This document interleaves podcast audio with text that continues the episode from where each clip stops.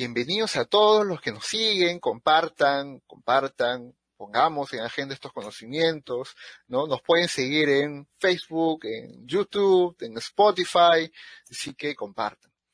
A ver, este, el artículo que vamos a, conversar ahora es tecnología y conocimiento, la otra brecha que debemos reducir. Es autor es Fabricio López de Pomar. Y eso está en la revista Futuro Hoy, el volumen 1, número 1. Ahora sí recuerdo, siempre recuerdo, porque antes se me olvidaba. Muy Marcela, ¿cuáles han sido tus impresiones? ¿Qué podemos resaltar del texto de Fabricio? Bueno, eh, en primer lugar, un saludo a Fabricio, que siempre, siempre nos acompaña. Eso es algo particular, entonces aprovecho que nos está escuchando, así como todos los que están en Facebook, en YouTube y en Spotify. Muchas gracias por unirse. Les cuento que el artículo de Fabricio me gustó mucho porque, a pesar de estar tocando un tema de actualidad en términos técnicos, mm, hizo que la parte humana se hiciera muy visible. O sea, recordó algo que inclusive en los podcasts anteriores hemos, hemos tratado, y es la responsabilidad humana en términos de la tecnología. Entonces, me gusta que haya manejado de manera clara, organizada, consistente el hecho de que la cuarta revolución industrial e incluso las anteriores y por supuesto las posteriores tienen impacto en el comportamiento humano y por consiguiente van a, eh, van a, moverse y a generar más o, eh, más o menos, más profundas o menos profundas tendencias en función de las decisiones humanas. Entonces, es una muy buena lectura, una lectura que recomiendo. Así es, así es, ¿no? Hay algunas citas que siempre extraemos de los textos, ¿no? Y hay una acá importante, significativa, que es justo la de que eh, Fabricio nos, nos propone. A ver, yo la suelto y a ver qué, cómo, cómo conversamos del tema. Dice, la explosión tecnológica sigue imparable y trae consigo soluciones a diversos asuntos. Sin embargo, los problemas sociales persisten, dice él, e incluso parecen agravarse, fraccionándonos aún más y poniéndonos en riesgo el equilibrio social y medioambiental. Este énfasis que pone, ¿no? A pesar de ese avance tecnológico, los problemas sociales persisten. ¿Coincides con su punto de vista? Absolutamente. Coincido porque, o sea, eso nos está mostrando que el constructo de la sociedad no es una dependencia meramente tecnológica. Nosotros hemos pensado en la tecnología como la solución a nuestros problemas, cuando la tecnología es un repositorio de herramientas que nos pueden permitir la solución de los problemas. Pero es que los problemas que nosotros generamos como sociedad son problemas sociales, mediados por tecnología, mediados por la economía, por cualquier instrumento que nosotros definamos, son problemas sociales. Entonces, cuando nosotros entregamos la responsabilidad a la tecnología de nuestra situación, estamos desligándonos del impacto que tenemos en, la dinámica en la dinámica de nuestra propia comunidad. Así que esa lectura me gusta porque permite aterrizarnos en la responsabilidad que como seres humanos tenemos. Ahora, pero la mirada de Fabricio eso creo algún momento lo, tuvimos acá en el programa, conversábamos con él. Y una de las cosas que yo observaba en su texto es que independientemente de que hayan problemas sociales, si son evidentes, si comparamos la época medieval con la actual, pues hay enormes, enormes avances, ¿no? O sea, enormes avances, la esperanza de vida, la calidad en, las medicinas, o sea, eh, y eso es avance tecnológico, Marcelo. O sea, ¿por qué creer que todavía persisten grandes problemas y la tecnología nos ayuda a resolver un montón de problemas? Eso es cierto. Incluso en el libro que estoy leyendo ahora, que es en defensa de la ilustración de Steven Pinker, precisamente menciona que lo que ha ocurrido a lo largo de la historia ha sido un crecimiento eh, no solamente económico, sino un crecimiento de la calidad de vida en todos los países, disminuyendo la brecha en términos de de mm, esperanza de vida, como mencionas, el, el Producto Interno Bruto per cápita, entre otros. Lo que ocurre es que como ahora, digamos, se han generalizado, se han generalizado las, los beneficios para todos, que es lo que busca en realidad la intervención tecnológica, las comunidades han bajado la guardia alrededor de su influencia en, esa, en, el mantenimiento y el mejoramiento de esas soluciones. O sea, eh, nosotros tenemos las herramientas a la mano y estas se han incorporado y se han masificado. Ya muchas más personas tienen acceso a ellas y por supuesto en función de su necesidad las usan mejor o peor. Este libro hablaba, por ejemplo, del caso en el que pescadores, agricultores de pueblos remotos que tienen dificultades de acceso a otros lugares, utilizan la eh, los dispositivos móviles para poder acceder a mercados desabastecidos y brindar el producto o el servicio que necesitan. Entonces eso ha influido positivamente en, su economía y por supuesto en la calidad de vida de sus familias. ¿Qué pasa? que en los, en los lugares en donde estamos relativamente mejor acomodados, el uso de esta tecnología, como no se ve, digamos, eh, potenciada por alguna necesidad particular, está siendo subutilizada. Y en esa subutilización, los hábitos del usuario común se, digamos, pierden refinamiento, pierden sofisticación, ya no tienen un propósito tan claro, sino que, sino que son meramente superficiales. Te voy a poner un ejemplo.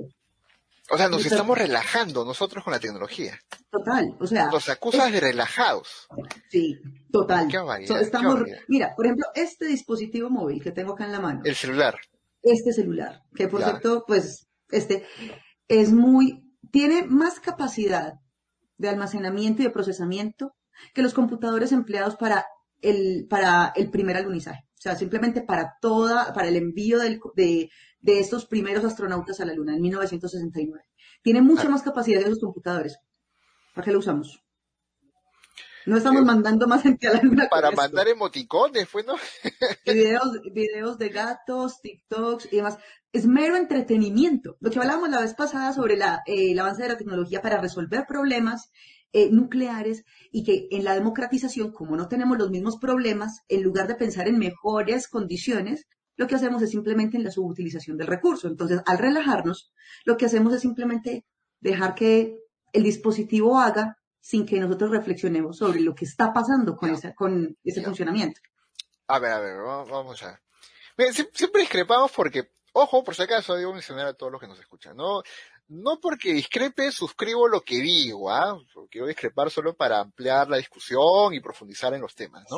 Algunas cosas sí lo suscribo, pero ya lo diría, ¿no? En su momento la misma crítica que estás haciendo se le hacía a la invención del televisor, ¿no? Como la caja boba. se inventó el televisor, todos nos vamos a quedar unos brutos mirando. Y en realidad el progreso tecnológico está de la mano del progreso eh, del conocimiento, ¿no? Porque mayor desarrollo tecnológico se da porque hay mayor investigación, ¿no? Entonces, no nos hemos embobado, pues, ¿no? O sea, si ha habido desarrollo tecnológico, si no, no hubiéramos llegado a tantas cosas. Pero ¿sabes qué? O sea, sí y no. ¿Por qué? Ha habido desarrollo tecnológico y es cada vez más rápido. Mira que en los primeros, eh, cuando estaban empezando a evolucionar todos los dispositivos de comunicación, antes podían pasar 30 años entre un, entre un dispositivo y otro. Ahora tenemos versiones mejoradas de cada dispositivo en menos de un año. Entonces, pues claro que se están haciendo eh, grandes progresos en términos de, de evolución tecnológica pero si te pones a mirar, ya la evolución está priorizando el entretenimiento en muchos casos, en muchos casos, especialmente en los casos que son masificados. Ejemplo, ya los celulares se venden porque la cámara tiene mejor resolución. ¿Sí o no? Pues sí, hay que tomar fotos, fue cuál de malo, ah, con el arte, ahora te vas a ah, atacar el arte tú. Ah, no, no, no, yo con el arte no me meto porque el arte me encanta, pero también, o sea... O fotos fue, mejores fotos. Ah, no, sí, claro. Sin embargo, o sea, no estamos hablando ya de capacidad de procesamiento, no estamos hablando de capacidad de transmisión de información, sino más... Eso por un lado, ¿sí o no? Por el otro lado, fíjate que se me olvidó lo que iba a decir, dame tres segundos. Del entrenamiento, del del que nosotros a veces estamos más preocupados por el entretenimiento y que las tecnologías están orientadas en ese sentido.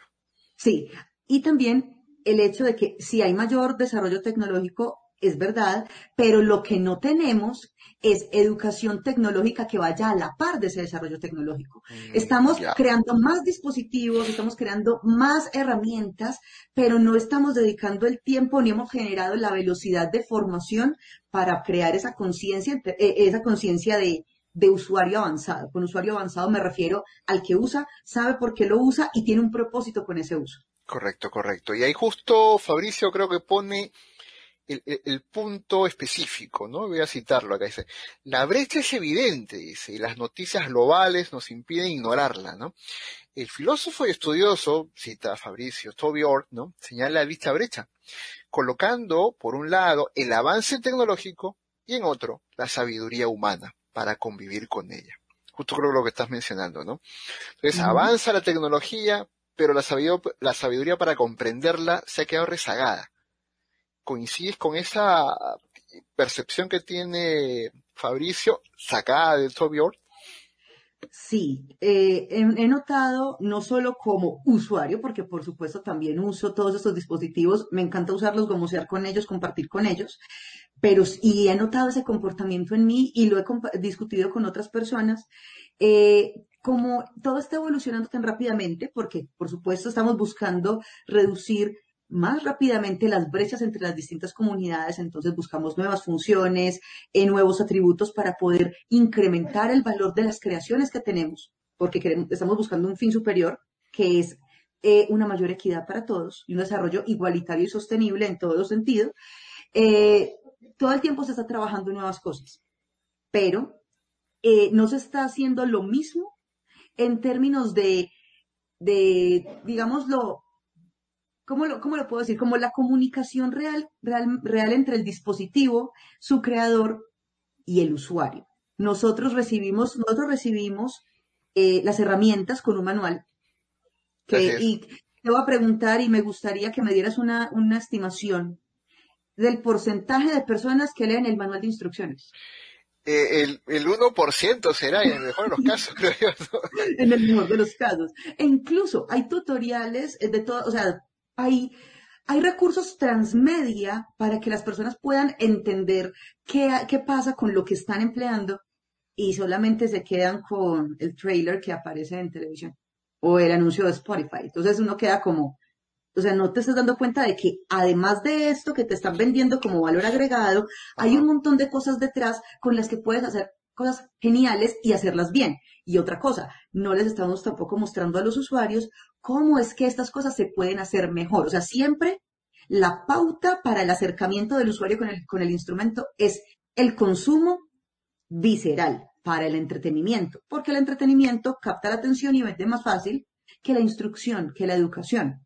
Si vos, si vos, por ejemplo, le ofreces a alguien un celular de estos y le dices con esto vas a poder acceder más fácilmente a todo el conocimiento del mundo, va a decir, ajá, pero si le decís vas a tener las mejores fotos en Instagram, Snapchat y los mejores videos en TikTok, la venta se dispara. O sea, la prioridad es esa, incluso para la formación eh, entre la, en la interacción entre el usuario y el instrumento. Correcto, correcto. Ahora, eh, eh, entender esto, Fabrizio pone un énfasis muy particular, ¿no? Porque él menciona que la tecnología a veces no nos ayuda a reflexionar tanto y a descubrir esa cuestión de, autoconocimiento que él plantea, ¿no? Este autoconocimiento. Sin embargo, eh, el desarrollo de las ciencias, en la psicología, por ejemplo, en la neurociencia, lo que estudia el cerebro humano, pues sí nos permite un poco de dónde venimos, ¿no? O sea, de, dónde, de dónde salen los impulsos, las emociones, o sea, eso se está estudiando. Que, no, no, que la tecnología no esté desarrollando el autoconocimiento, creo que no va por ahí, ¿no? No, la tecnología. conmigo. Coincido. Y la segunda vez en estos tres podcasts que hemos coincidido. está como coincidiendo. vamos bien, vamos bien. Sí, sí, la verdad es que sí, la tecnología nos ayuda. Y al, pero ¿qué pasa? Que como nosotros decimos, como, voy a utilizar un ejemplo cotidiano, así como hacemos en general cuando nos habla la mamá hijo, no haga esto, que esto va a pasar. O hijo, si usted hace eso, sí, sí, sí, sí, sí, mamá. A la tecnología la estamos tratando igual. Entonces ella nos está mostrando detalles de nuestro comportamiento, de nuestras preferencias, de nuestras prioridades, y nosotros le decimos, sí, sí, sí, sí, sí, concéntrese en hacer lo que yo le estoy diciendo. Y después mentiras, mentiras, que nosotros ya creemos que tenemos el control. Entonces cuando ya nos, él ya nos dice, pues no me va a escuchar, entonces de una vez le voy diciendo qué va a hacer, y nosotros, la tecnología no tiene la culpa porque lo está haciendo muy bien. Eh, nosotros simplemente respondemos porque no queremos pensar porque se supone que este es el que nos sirve a nosotros. Entonces ahí empiezan a cambiarse los roles un poco y uno empieza inmediatamente a dejar el ejercicio del autoconocimiento ya no se reflexiona, pues porque yo le estoy pidiendo a este actúe para que yo no tenga que pensar, porque qué pereza. Entonces, la tecnología ayuda, nosotros somos los que no, porque nosotros alimentamos esa tecnología con la información que le damos y como ya simplemente estamos dando respuestas automáticas para evitar el pensamiento, ella lo que está haciendo es hacer su papel lo mejor que puede. Entonces, Correcto, correcto. Hay una intervención, es en Latinoamérica, ¿cómo podemos participar en la innovación del desarrollo tecnológico? A ver, en Latinoamérica eh, eh, creo que estamos muy rezagados alrededor en, relación a otras partes del mundo, ¿no? Ciertamente. Pero dentro de Latinoamérica hay países más avanzados que otros. También eso hay que decirlo, ¿no?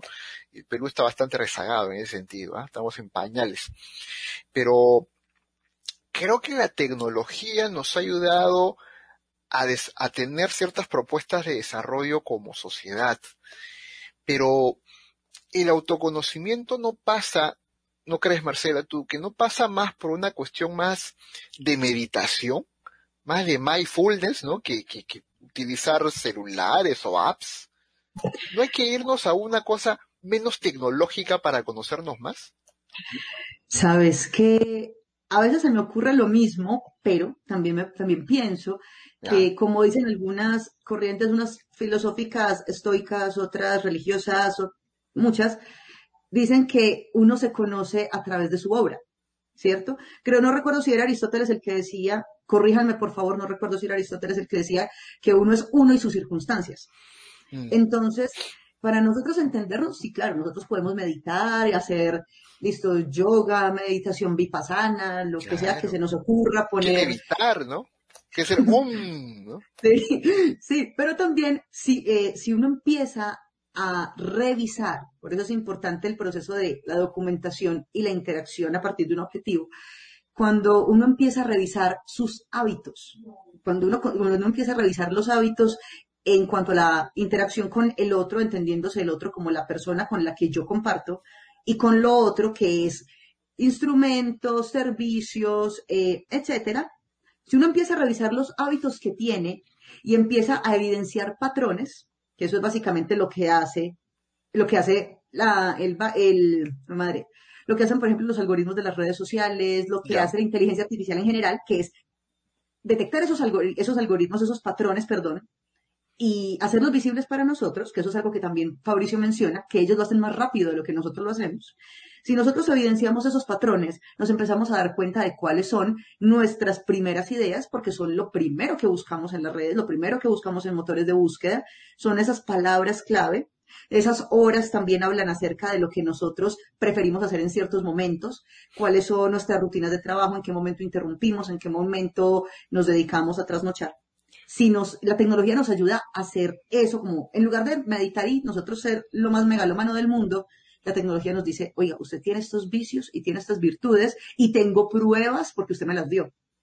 O sea, es el mejor abogado del mundo. Ya, pero, pero ahí le estás poniendo pues una realidad donde el ser humano es un borrego, ¿no? Una, una vaquita a la cual la llevan a cualquier lado a partir de las, de los algoritmos que plantean las redes sociales. O sea, ¿tú, ¿tú, mm. estás convirtiendo al ser humano en eso? No, algunos sí. Ah, o sea, o sea, nosotros podemos serlo. O sea, nosotros podemos todos los días decidir si somos borregos o no. Si yo, por ejemplo, yo... Pues, a ver, mm, disculpe Marcela, pero hemos pasado de rata a chimpancé y ahora borrego. O sea, o sea ya vamos de, o sea, cuatro patas. Sí, sí, o sea, tenemos, todos los mamíferos están aquí disponibles. Esto es, mejor dicho, el zoológico Santa Fe de la ciudad de Medellín. Ah, bueno, no, pero, pero mira que, o sea, nosotros cada día tenemos la oportunidad de decidir si somos borregos o no. Si yo, por ejemplo, me levanto, yo claro, tengo mi alarma que es así, pues yo tengo el sueño muy pesado, yo necesito alarma, porque aquí no hay gallo cerca, me toca utilizar el teléfono. Pero, por ejemplo, si yo recibo un mensaje de Ángel diciendo, eh, porque es mi cumpleaños, supongamos, todavía no es, dentro de poquito, pero todavía no es. Entonces, el mensaje de Ángel que dice, hola Marcela, feliz cumpleaños, eh, la aplicación que sea que, se utilice para comunicarnos me da un montón de opciones predeterminadas de acuerdo con lo que se supone que yo le he informado. Claro. Yo puedo tomar la decisión de usar cualquiera de esas o puedo tomar la decisión de crear la mía. Yo puedo decir, y son hábitos chiquitos. No tengo que revelarme completamente, pero puedo decidir hasta qué punto, hasta qué punto creo algo nuevo y hasta qué punto me dedico a la plantilla. Eso marca la diferencia. Correcto, correcto. Entonces, a ver, para ir cerrando, para ir cerrando. Entonces, la manera en la cual estas, eh, es más, plantea una metáfora, me parece, en los juegos de la, la, anotación, el puntaje que hay en un juego deportivo, ¿no? En el texto, ¿no?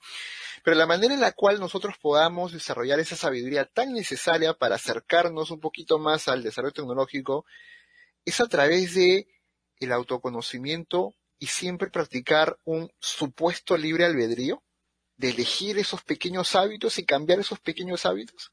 ¿Por ahí es el camino? Creo que, no sé si será el camino definitivo, pero creo que puede ayudar por lo menos a encontrarlo. Porque mientras uno siga viendo por el mismo camino, difícilmente va a haber otros senderos alrededor. Uh -huh. Entonces, esas pequeñas elecciones tal vez ayuden a cada persona, porque cada quien es libre de elegir si cree algo nuevo, si prefiere eh, la comodidad de la, de la plantilla, es decisión de cada uno pero entre más consciente sea uno de eso, las decisiones que va a tomar de acuerdo con lo que considera realmente prioridad van a ser más conscientes, entonces van a ser más responsables porque uno está dispuesto a asumir las consecuencias de su decisión. Correcto. Esas pequeñas elecciones ayudan a ver hasta qué punto uno influye en lo que está pasando, al menos para uno mismo. Uh -huh. Entonces, con eso las decisiones que se tomen van a ser mucho más completas y uno va a tener injerencia en lo que pasa después, así sea por un poquito más. Muy bien, muy bien. Vamos a compartir más información, ¿verdad, Marcela? Sí. ¿Qué información eh, nos compartes? Que ya todos los, eh, todos los números que en este momento están disponibles, eh, todos los números que tiene en este momento la revista Futuro Hoy están disponibles en el OJS. Entonces, estoy, estoy revisando simplemente que la revista esté completa. En la, en la página de internet ojs.ssh.org.pe, cualquier persona que ingrese es un portal abierto, va a encontrar directamente eh, las tres revistas de la Sociedad Secular Humanista, Futuro Hoy, la revista del Instituto de Estudios Humanistas y la revista Humanista, perdón, Transhumanista, me equivoqué. Transhumanista. En ese orden. Cada una de ellas va a permitir acceder al número actual. Recordemos que para el, 30, el 31 de agosto cierra la convocatoria para Futuro Hoy y para Revista Humanista, para quienes Así estén es. interesados en participar.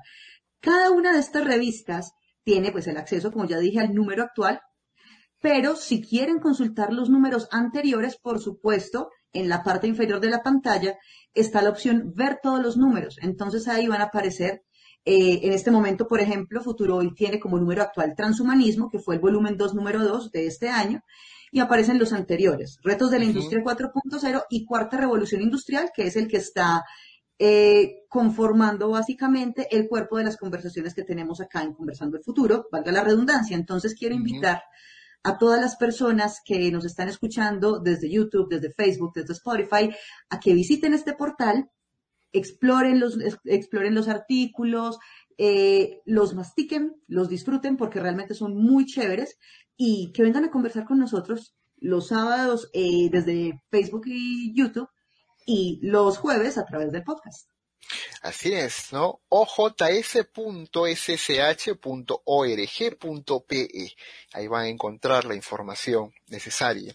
O pueden escribirnos también al Facebook y podamos nosotros responder cualquier duda que tengan sobre la convocatoria para nuevos artículos que ustedes quieran escribir en el Futuro Hoy, en la revista Futuro Hoy y en la revista Humanista.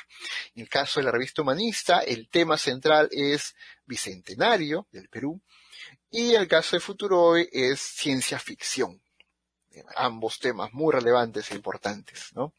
Entonces Así hemos es. tenido nosotros el tema de tecnología y conocimiento, la otra brecha que debemos reducir por Fabricio López de Pomar.